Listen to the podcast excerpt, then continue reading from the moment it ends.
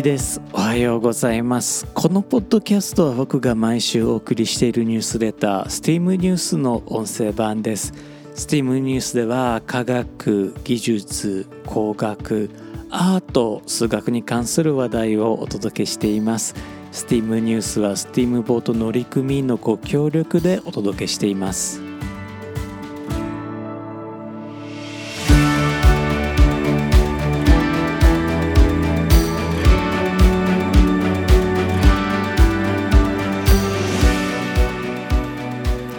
改めまして1です。このエピソードは2022年5月26日に収録しています。このエピソードでは STEAM ニュース第80号から「ふすま絵を描かせなさい」僕に気づきを与えてくれた3つのマニアックな TED トークをお届けいたします。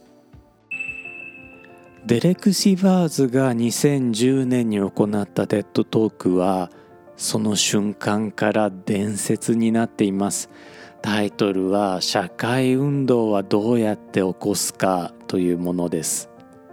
3分に満たない動画なのでどうかまずご覧になっていただきたいですし、えー、ポッドキャストをねお聞きの方にはリンクをこの概要欄にね貼っておくのですけれどもまあそれはさておき内容をね、えー、ここでもご紹介をしておきたいと思います。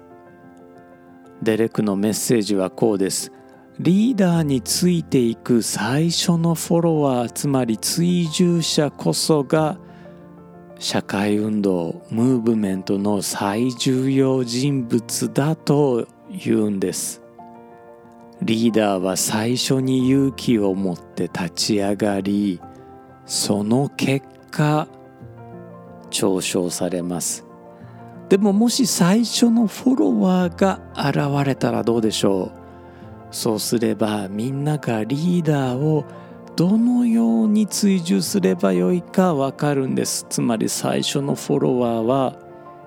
リーダーの一種なんです。それだけではないんです。最初のフォロワーが一人のバカをリーダーへ変えているんです。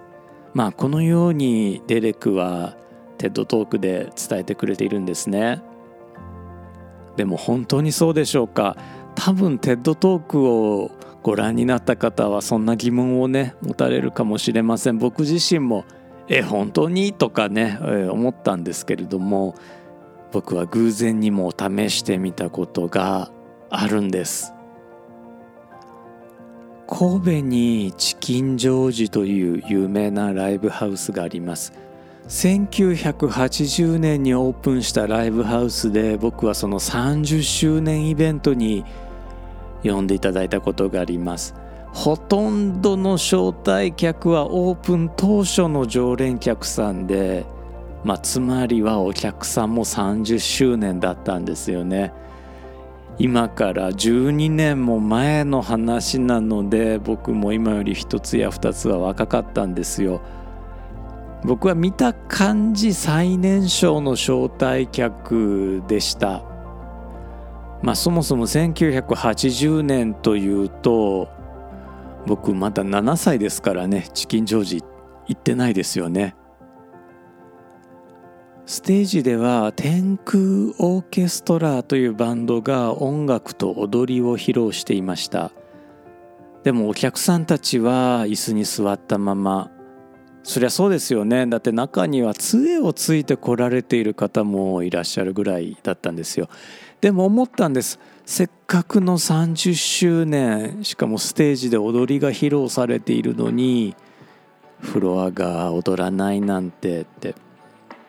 僕はチキンジョージに呼んでくださったモリシャンという、まあ、現在では YouTuber されている方とフロアで踊り始めました。踊っているのはおっさん2人です。いや僕運動神経ないので踊るのももうめちゃくちゃ下手なんですけれどもまあそれでも楽しんで踊っていたんですね。で僕たちを見ていた、まあ、とあるご婦人が椅子の上で体を揺らし始めたんですね、まあ、多分その30周年ですから30年前を思い出されていたんだと思います。そのご婦人の横に座られていた、まあ、おそらくは配偶者のご年配の男性は顔をしかめてご婦人を見ておられたんですね。でも僕たちは構わず踊り続けました。そうもしデレク・シバーズのトークをご覧になった方はなんか見たことある展開だなと思われるかもしれません。そうなんです。僕たちの踊りを見てついにそのご婦人まあ言っちゃなんですけれどもそこそこ年齢高めのご婦人が椅子から立ち上がって踊り始めたんです。ものすごく楽しそうにもうめちゃくちゃ笑顔でした。そして天空オーケストラの演奏の数小節後に隣に座っていらっしゃった男性も立ち上がったんです。杖を椅子に立てかけて僕と同じぐらい不器用に体を揺らし始めたんです。その後はですねデレク・シバーズの動画と同じことが起こりました。ムーブメントが起こったんです。本当にこう池に石を投げ込んだらこう輪が広がっていくじゃないですか。同じことが起こったんです。チキンジョージのフロアで最終的に全員が立ち上がって踊ったんです。僕たちが踊っているのを見て最初に立ち上がったご婦人こそがムーブメントの本当の仕掛け人だったと思うんです。社会運動を最初に始めたのはきっと彼女だったと思うんです。だって彼女がいなければムーブメントは起きずに僕たち僕とモリシャンはただのおバカさんだったわけです。フォロワーがムーブメントを起こしたんです。これが僕がデレク・シバーズ間違ってないかもと思う理由なんですね。僕は京都の佐賀美術大学で非常勤講師をしていたことがあります。日本では美大や芸大はそれほど多くありませんから学生は日本中から集まります。僕は新設の学科に招聘していただいたので最初の年は1年生しかいませんでした。そこで気づいたことがあったんです。大都市出身の学生、まあ、大都市といってもまあ、京都大阪、まあ、そして東京なんですけれども、まあ、そういった学生たち上達も早いしおしゃれな表現もまあすぐに身につけます。一方田舎出身の学生たちはどうにも垢抜けない表現が多かったんですね。だけど4年間を通して学生を見てみると印象は真逆になるんです。田舎出身の学生たちの多くが強いメッセージ性疑問を投げかけ心に響く作品を作るんです。それに反して大都市出身の学生たちの作品の多くはアート作品としての力がなかったんです。その頃ご縁があって京都で開かせていただいていた市民講座の講師陣にも聞いてみました。彼ら彼女らも同じ体験をしていたんですね。どうしてなんでしょう。僕は学生たちにいろいろ聞いて回りました。そして一つの仮説を持つようになりました。これはまだ仮説で正しいかどうかは全く分かりません。だけれどもこういうことかもしれないんです。強い作品を作った学生たちは子供の頃襖絵を描いていました。襖絵といっても二条城にあるような技巧を凝らしたものではありません。いわゆる落書きです。中には壁に釘を打っていろんなものをぶら下げていた学生もいました。一方で作品に力がない学生たちは子どもの頃にそのような体験をしていませんでした。させてもらえなかったのかもしれませんしもともと興味がなかったのかもしれません。書籍デザインの教科書を書いた柏木宏先生は生活環境を良くしようという欲求がデザインの始まりだと述べています。もしかしたら襖絵を描いた子供も壁に釘を打った子供も駆け出しのデザイナーだったのかもしれないんです。そしてそこで体得した技法を自身のアート活動に結びつけていたのかもしれないんです。この論点はまだまだ荒削りです。証明するには個人的な体験ではなく大規模な調査が必要でしょう。それでも似たような意見は世の中にあるようです。例えばケン・ロビンソンのテッドトーク。学校教育は創造性を殺してしまっているはそのような事例を紹介しています。僕がこのトークを改めて見たのはおよそ15年ぶりなんですね。というよりケン・ロビンソンの名前も彼のトークの中でところどころ挟んでくるブリティッシュジョークも全て忘れていました。ピカソの言葉で全ての子供は生まれながらにしてアーティストだという言葉に至っては僕が初めて TEDx というイベントで引用したとさえ錯覚していたんですけれどもケン・ロビンソンがきっちり TED トークの中で引用していました。ケン・ロビンソンのトークもこのポッドキャストの説明概要欄の方にリンクを貼っておきますね。ケン・ロビンソンは彼のトークの中で次のようなことを主張しています。彼は創造性クリエイティビティですね。このクリエイティビティを独創的で価値あるアイディアを構築するプロセスであるとして子供は比類なき才能を持っており子供は自分の中に才能を発見すると没頭するとしています。少し横道にそれると子供という概念についても、まあ、ヨーロッパと日本では少し違うのかもしれないなということをちょっと注意点として挙げさせていただきますね。特に中世まではヨーロッパでは子供、まあ、特に小さい子供というのは、まあ、どちらかというと社会のお荷物的な位置づけだったんですね。えー、子宝と呼んだあ、まあ、日本のまあ、中世というと言い過ぎかもしれないですけれども、まあ、江戸時代以降とは同じ時代でもヨーロッパでは子どもに対する考え方捉え方というのは、まあ、若干違ったというのは、まあ、あ前提として踏まえておいていただければなと思います、えー、そしてケン・ロビンソンはこう報告しています。地球上のどこの教育制度にあっても科目の優劣があること科目というのは学校の教育科目ですね、えー、そしてこの地球上のどこにおいても数学と語学がトップの科目で芸術系科目は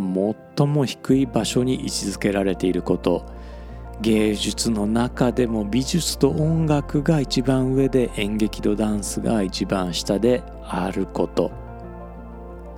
ケン・ロビンソンの動画は TED が一般公開した初めての動画の一つ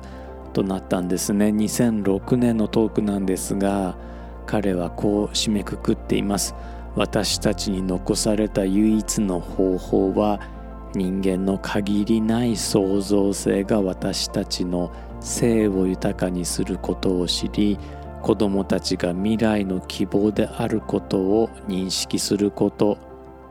そしてケン・ロビンソンはまた教育において創造性はリテラシー読み書きと同じだけ重要なのですと主張するんです。いや改めてケン・ロビンソンのトークを聞いてみて僕は彼の後ろをただ歩いているに過ぎないと気づかされたんですね。いつも創造性を訴えていながらうん恥じるばっかりです。ケン・ロビンソンは2020年に70歳で亡くなられました。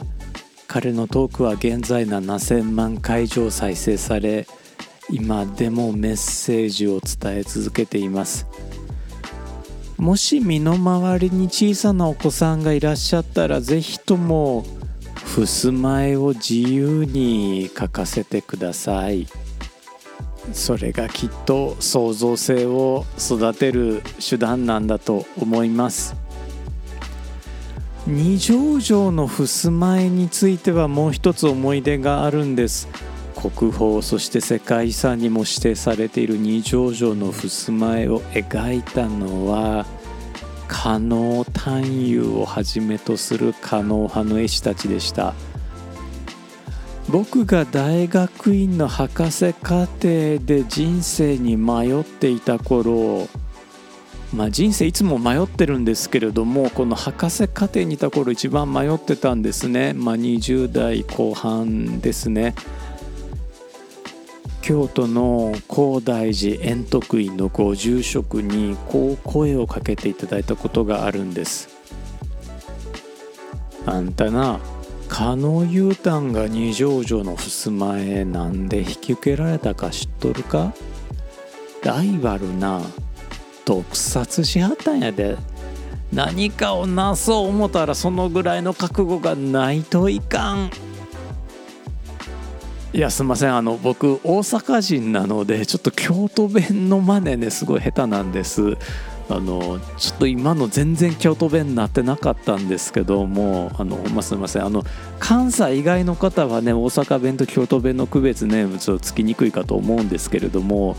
えーと、僕はあの3歳まで大阪住んでましたんで、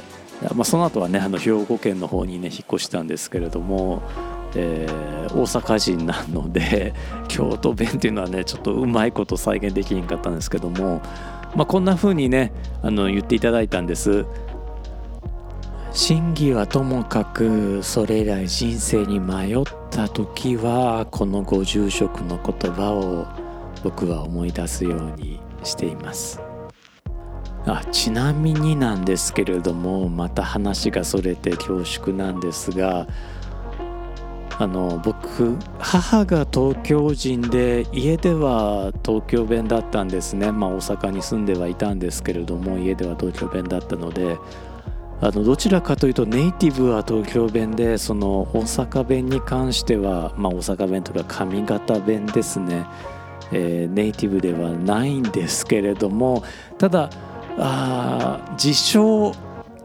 大阪ネイティブなのであのやい大阪弁下手くそとかはね、えー、言わないでくださいね。あのもう大阪育ちなのでネイティブ大阪人だと思ってください。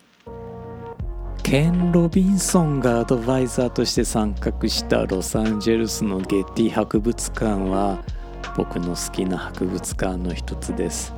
また海外に行けるようになったらぜひ訪れてみたいと思っています。これとてもねおすすめの博物館です。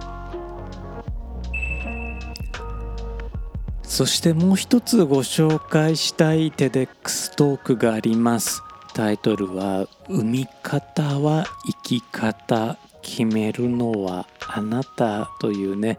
佐古和子さんのトークで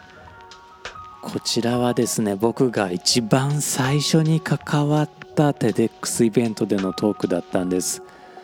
僕が最初に関わった TEDx イベント TEDx 京都チェンジ2012というイベントでした。このイベントに僕は映像オペレーター兼ソフトウェアエンジニア兼大工として参加していました、まあ、今思えばフルスタックエンジニアみたいなもんですかね。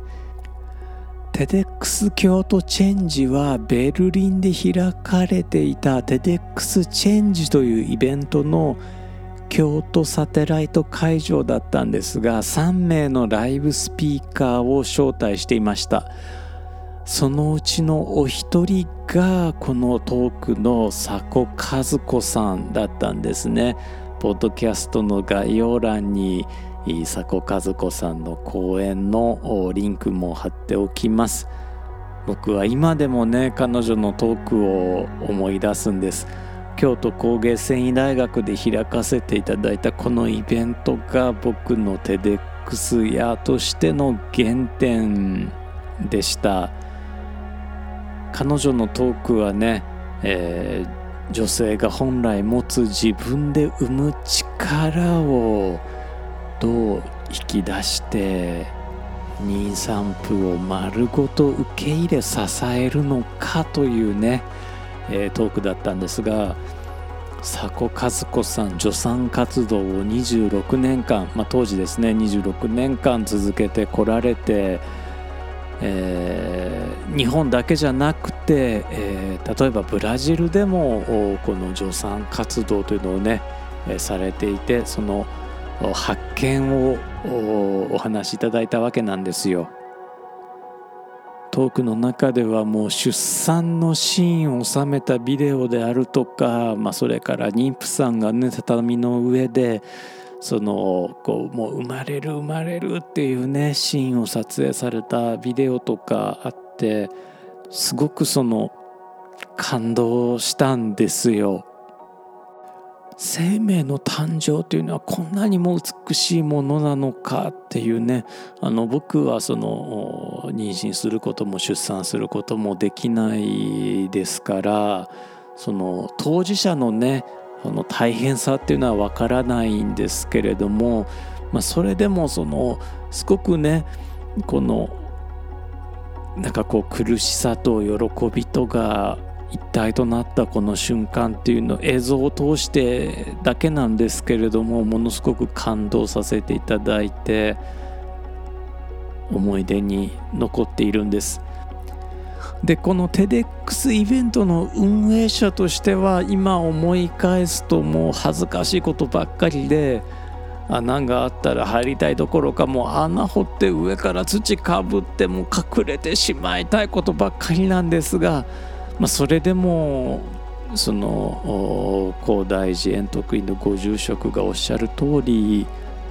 ライバルを毒殺するぐらいの気合だけは持っていたように思いますなんかこ